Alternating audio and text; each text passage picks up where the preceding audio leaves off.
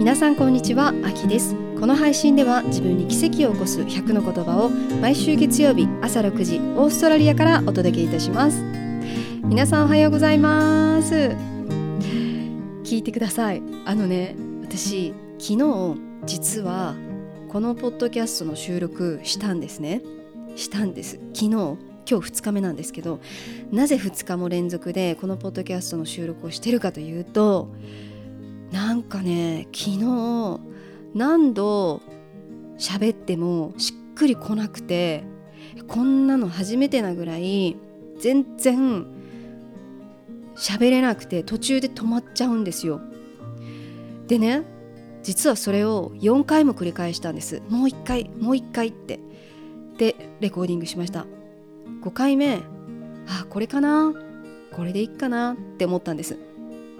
で SD カードを抜きました。そしてパソコンに入れました。編集しようと思ったらその5回目に収録した エピソード消えてたんです。こんなことある？って こんなことあるって思ったんですよ。あのねあのねこれで私4回うわちょっとうまくいかなかったなっって言ってレコーディングして5回目、まあ、これでいいかなと思ってして結果5回昨日喋ってそれで最後消えてるというこんな出来事が起きたんですね。もうこんなの初めてでえー、ショックって思ったんですね。なんで？と思って。なんでなんでないん？と思ったんです。でもねなんかこれってちょっと変な話いや変ではないですけどあのね 変な話。変な話になっちゃうかもしれないですけどあのエネルギーなのかなって思ったんですよ。私が本当に届けたいと思うものしか届けさせてくれないのかなって思ったんですこのポッドキャストって。本当に心からこの言葉だって思うもの以外は消されちゃうんです。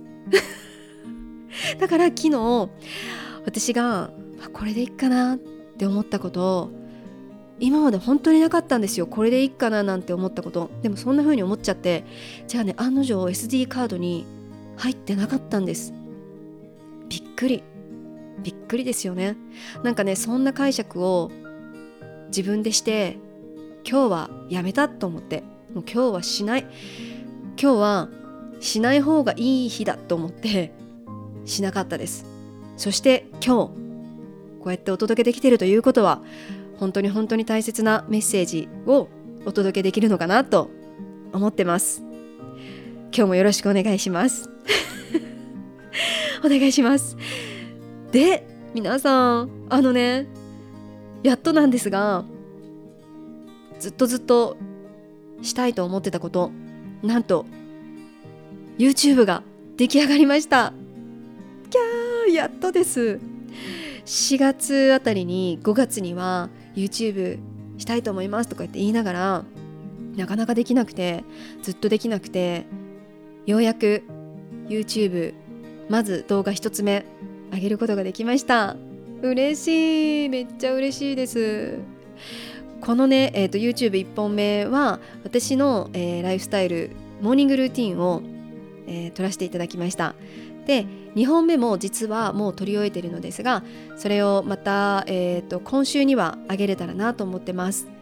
で YouTube ね本当にね私もう未知未知新たな挑戦だったからするのすごくドキドキしててもうね3人から5人ぐらいの方でもいいから登録してくださいますようにって思ってたらねなんとなんと今ね72人の方がチャンネル登録してくださったんです。もう嬉しい。ありがとうございます。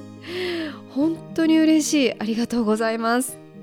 まだあのチャンネル登録されてない方ぜひよかったらチャンネル登録してください。すごく励みになります。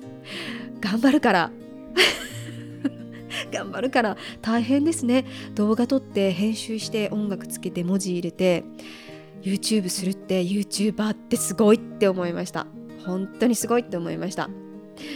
あのでもねこれをする理由としては私いつもこのポッドキャストでもお話ししてるように夢の叶え方とか人生、えー、自分で作れるっていうことこととか幸せになる方法とか奇跡を起こす方法とかって一つじゃないんですよね。道って。一つじゃないんですその道。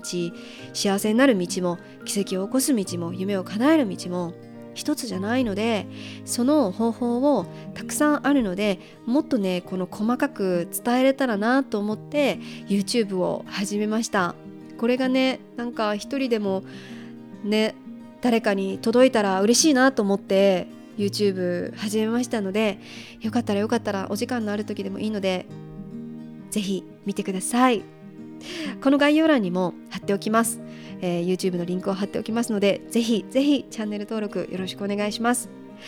そしてそしてそしてえー、私の夢その YouTube の中でも2本目でお話ししているのですが本を出版することというのが私の一つの夢でした。この夢がもう少ししたらもう少ししたら叶います。細かく言うと私が自分で本を出版してその出版した本を皆様の手元に届けることというのが私の夢です。今すでにその本を、えー、書いてそして今最終段階に来てます。誤字脱字がないかの最終段階に来てます。そして、えー、今年2023年12月15日金曜日 Amazon より私の初の書籍が販売開始いたします。はあ、叶うね。ありがとうございます。おめでとうございます。ありがとうございます。すごいね。本当に夢って叶うんですね。自分を信じて行動して諦めないでいたら叶うんですよね。そこに愛がこもっていれば込められていれば必ず夢は叶うんだなって実感して体感しました。そして私の初の書籍の、えー、題名ですがタイトルは「チェンジ」です。あなたが幸せになるための50のメッセージが込められています。人生っていつだっていつだって必ず変えることができる。そういうふうに感じてます。この本の中では私の人生の、えー、リアルなことを書かせていただきました。私が実際に経験したこととそして、えー、メッセージが書かれています。50のメッセージが書かれています。なのでこのね本を手に取ってくださってそして1日パッと1ページ開いたそこにある言葉が今日のあなたのメッセージだと思ってください。素晴らしいメッセージがたくさん散りばめられていますのでぜひぜひ手に取っていただけたいただけたらなと思います。12月15日からはこのポッドキャストの概要欄からも、えー、Amazon に飛べるように購入できるようにいたしますのでリンクをまた貼っておきます。今は今日はまだねあの購入ができないのですがそして予約ができないのですが12月15日から購入できるようになってます。クリスマス前ですのでよかったら自分自身へのクリスマスプレゼントそして大切な方へのクリスマスプレゼントにしていただけたらなと思います。はあ嬉しい。そしてね今日はあの私の大好きなえー、スピリチュアルカウンセラーの江原博之さんという方の本なんですが過去にもね何冊か江原さんの本はここで紹介させていただいているのですが今日は「スピリチュアル・ディナーシェ祈るように生きる」というタイトルの本を、えー、の中の一部を紹介させていただきます。ちなみにディナーシェっていうのはスペイン語で、えー、再生というごめんなさいイタリア語。イタリア語で再生という意味がありそうです。スピリチュアルリナーシェ再生祈るように生きる。でこのね本も本当あのしっかりした分厚い本なんですがその一つにあのね興味深いお話があったので今日はそちらをシェアしますね。タイトルは「眠る」というタイトルになってます。ではちょっと読ませていただきますね。えー、眠る。睡眠時間は魂の作戦タイム。一生懸命に眠ってください。眠っている間私たちの魂はふるさとであるスピリチュアルワールドへ里帰りしています。肉体は現世にありますがその上に重なる幽体と霊体は里帰りをしているのです。いわば幽体離脱していると言ってもいいでしょう。1週間断食できる人はいても断眠できる人はいません。魂の視点から見ても睡眠は人間にとって絶対に必要だからです。睡眠中ふるさとに帰りガーディアンスピリットから知恵やアイディアエネルギーを授かることで翌日からの人生が活性化します。それぞれの魂が持つ人生の課題にしっかり向き合えるようになるのです。睡眠時間は魂の作戦タイムなのです。スマホなどを眺めてダラダラ起きているのはもったいない。そんな時間があるならさっさと寝ましょう。一生懸命に眠る。それぐらいの意識が必要なのです。そのためには朝しっかり起きて太陽の光を浴びること。日中は座りっぱなしではなく過度な運動を。昼寝をする習慣は心身を一度リセットするためにもいいことですが長く眠りすぎると夜眠れなくなるので要注意です。寝室の環境や家具も重要なポイントです。寝室では睡眠以外のことはしないと決めてテレビやラジオラジオなどは置かないでください。光は睡眠を邪魔するので寝室は真っ暗にする方がいいでしょう。音楽も同じです。特に意味のある歌詞のついた音楽は眠りを妨げます。香りについてはラベンダーなどの入眠効果がある香りは OK ですが何事も過ぎたるは及ばざるがごとし適量を心がけてください。もちろん清潔第一こまめに寝室を掃除したりシーツや枕カバーを洗ったりしてください。眠る時に身につけるものも気を配りましょう。適当なジャージなどではなく自然素材のパジャマがおすすめです。祈るように眠る。とはこのように朝の目覚めからよく考えて丁寧に一日を過ごし満ち足りた気持ちで床につきぐっすりと眠ることです。すると魂にもエネルギーがチャージできて自然に快適な暮らしさらには幸せな価値ある人生とシフトすることができるのです。はい。今日はですねスピリチュアルカウンセラーの江原博之さんスピリチュアルリナーシェ祈るように生きるという本の一部を紹介させていただきました。皆さん睡眠しっかりと取れていますか？どうでしょうか？ね携帯をねこうずっと触ってベッドの上で触ってなかなか眠りにつくのがあの遅いですっていう方もいらっしゃるかもしれませんがこの本でも今ねおっしゃってくださったように眠ってる時って本当に魂がチャージできる時間なんです。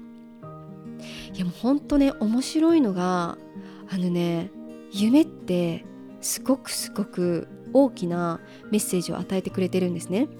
でこの夢を何で見るかっていうのも3つの理由があるんですけどあるんだけれどもその1つの中で私興味深いなと思ったのは実際に魂がその場所に行ってる。実際に魂が抜けた状態で幽体離脱っていうふうにねこの本では書かれてましたけど抜けた状態でその魂だけがいろんな場所に行ってたり経験してることが多くあるんですね。なのでこんな経験ないですか？なんかこの人会ったことないの。初めてなのに初めましてなのに初めましてなのに初めましてな感じしない。なんか会ったことような会ったことあるようなすごく噛みますね。会ったことあるような 感覚とかえなんかここ来たことあるとかデジャブみたいな感じでね。そんな経験ありませんかね？これって実際に私たちの魂がもうすでに経験してることなんです。でも肉体は初めてですよね。でも魂は覚えてますよね。なのでそんな感じでね睡眠ってとってもとっても重要なんです。魂がまた違う次元に行ってそこでチャージしに行ってくれてるんです。面白いよね体って。なので夢って時間経ったら忘れちゃいません？忘れるようになってるんですよ。面白いですよね。でさっき夢の理由って3つあるっていうふうに言ったんですけど1つがその魂をエネルギーエネルギーチャージさせてあげること。魂の里帰りですよね。で1つは肉体の夢なのであの実際にこう炎に包まれた夢とかね例えばねあったらそれは本当にあの熱く汗をかいてあかいちゃってるかいちゃってる状態。実際に肉体が熱い状態。布団かぶりすぎとかねの中で見ちゃう夢。高いところからバーンって落ちちゃったりする夢だったとしたら実際にベッドから手がバタンって落ちちゃった。そんな感じなのがもう一つ肉体の夢。でもう一つが思い癖の夢です。これはどんなことかというとこれ多いんじゃないですかね。あの一日の中で心配する出来事があったらその心配を引きずったまま夢の中で見ちゃう。っていう夢。です。3つの種類があるんですけど肉体の夢と思い癖の夢は私たちのあの日常の中でリラックスできた状態だとしたらあの結構改善されるんじゃないかなと私は思ってます。あのさっきこの本でも書いてくださってたように締め付けないパジャマとかね心地いいパジャマだったり快適なその寝室の環境だったりを整えるとこの夢っていうのも変わってくるんじゃないかなと思います。でそして一番大切なのは魂の里帰りをさせてあげるっていうことをぜひしてあげてください。実は私この本の私の書籍のタイトル「チェンジ」も夢の中でもらったメッセージですこの本にこの言葉を書きなさいというメッセージが夢の中であるんです。あったんです。本当に必要な夢って何度も何度も出てくるんです。きっとねきっと皆さんもあるんですよ。でもでもその睡眠の質が浅かったりすると思い出せなかったり見れなかったりするのでよかったらもう一度ちょっと睡眠のことね結構ね私たち日本人って結構どこでも寝れちゃったり 海外ではよく言われるんですけど日本人ってどこでも寝れるよねっていう風によく言われるんですけど私そんなことね日本にいる時思ってなかったんですけどあの海外の方からするとあの本当どこでも寝れるよねソファーでも寝れるしでも面白いことに海外の方ってまあ私ちょっとオーストラリアだけで言うとベッドに一番お金かけるんです。睡眠に一番お金かけるんですよ。で私の旦那さんにも聞いたことがあるんです。え私はその時ねえ寝るだけじゃんって思ったんですね。めっちゃ大事なんですけど寝るだけなのにって思ったんですけどでも寝る時間ってめちゃめちゃ多いんだよって。毎日絶対するじゃんって。寝ない日なんてないじゃんって言われたんですよ。毎日することなのになんでそこに質を与えないのって質を上げないのって言われた時にハッと気づかされて確かにそうだなと思ってあのそうなので私も4年ぐらい前4年ぐらい前かな？いや3年ぐらい前か。からあの寝るという睡眠するというこう睡眠というものに対してあの意識をしながらあの過ごしてます。なので今ね実は今の段階で言うと私9時半にはベッドに入ってるんですよ。早いよね。だから1日早い。1日早いんだけどしっかりと寝れるから朝早く起きてまた朝早く行動をできるのですごく気持ちいいです。朝の太陽を浴びてね過ごして、えー、そして9時半にはベッドに入ってだいたい10時ぐらいには目を閉じてるような感じなんですけどなので9時半ぐらいからもう携帯は触らないで寝室にあるのはヨガマットだけ引いてるのでヨガマットの上でストレッチ瞑想をしてそのまま寝てで朝起きたら、えー、またあのヨガマット開いたまま片付けてないのでいつでもできるように。なのでまたそこでストレッチして深呼吸して瞑想して朝一日がスタートするっていう風にこのルーティンをしてるとねほんとエネルギーが変わってきます。どんどんどんどん自分自身のエネルギーが上がってくるのがすごく感じますのでぜひ皆さんも、ね、朝本当に1分でもいいので深呼吸するっていうことをやってみてください。そして眠る前はあまり携帯触らないであのもう私の場合はねえっ、ー、と機内モードにしてます。機内モードと、えー、睡眠モード。ナイトモードにして w i f i だけでこの 5G、4G も一切使わないようにして眠ってますのでよかったら参考までにですが一度してみてください。では今日はなんと、えー、自分に奇跡を起こす言葉も言っちゃいますよ。言っちゃいますよ。盛りだくさん。